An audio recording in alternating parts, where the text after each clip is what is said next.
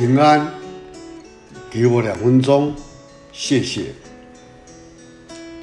在罗马书八章二十八节，我晓得万事都互相效力，叫爱上帝的人得益处，就是按他旨意被召的人。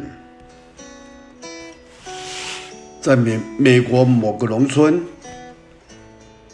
有一个小木屋，住着一位体弱多病的男子。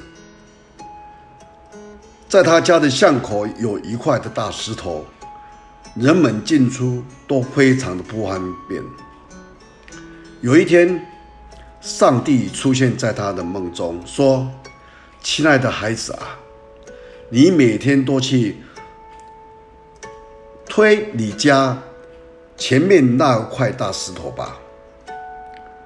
从此，那个体弱多病的男子每天都忠心地去推那块岩石。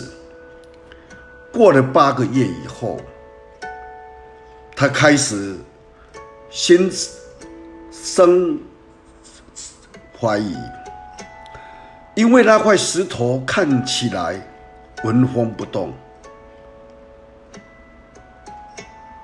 他瘫坐在路边，为着过去这八个月所做的白工而痛苦。就在这个时候，上帝问他：“亲爱的孩子啊，你为什么伤心呢？”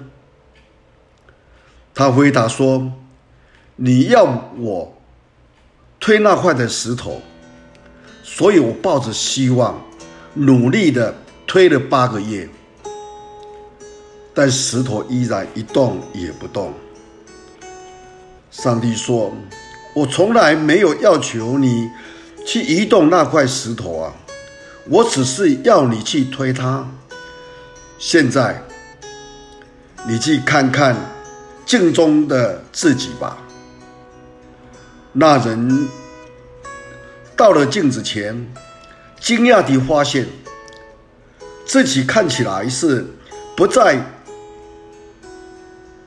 弱不禁风，而且是变成一个肌肉强健的男人。想一想看，有时候神给我们的苦难和磨练。是因着他的想法和计划，与我们的截然不同。在某些时候，他为了使他的儿女变得更健康，会让我们陷入了逆境。这时，我们仍然要相信神，无论什么情况，都要依靠他。我们一起来祷告：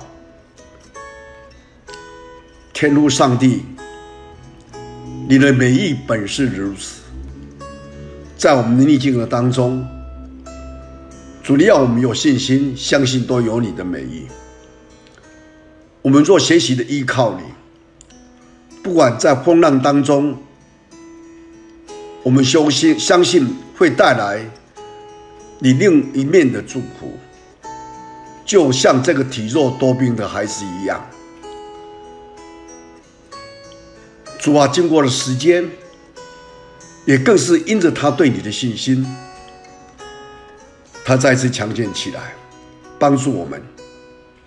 虽然这是一个比喻，但启示我们万事互相效力，叫爱上帝的人得益处。感谢你听我们祷告，奉主耶稣基督的圣名，阿门。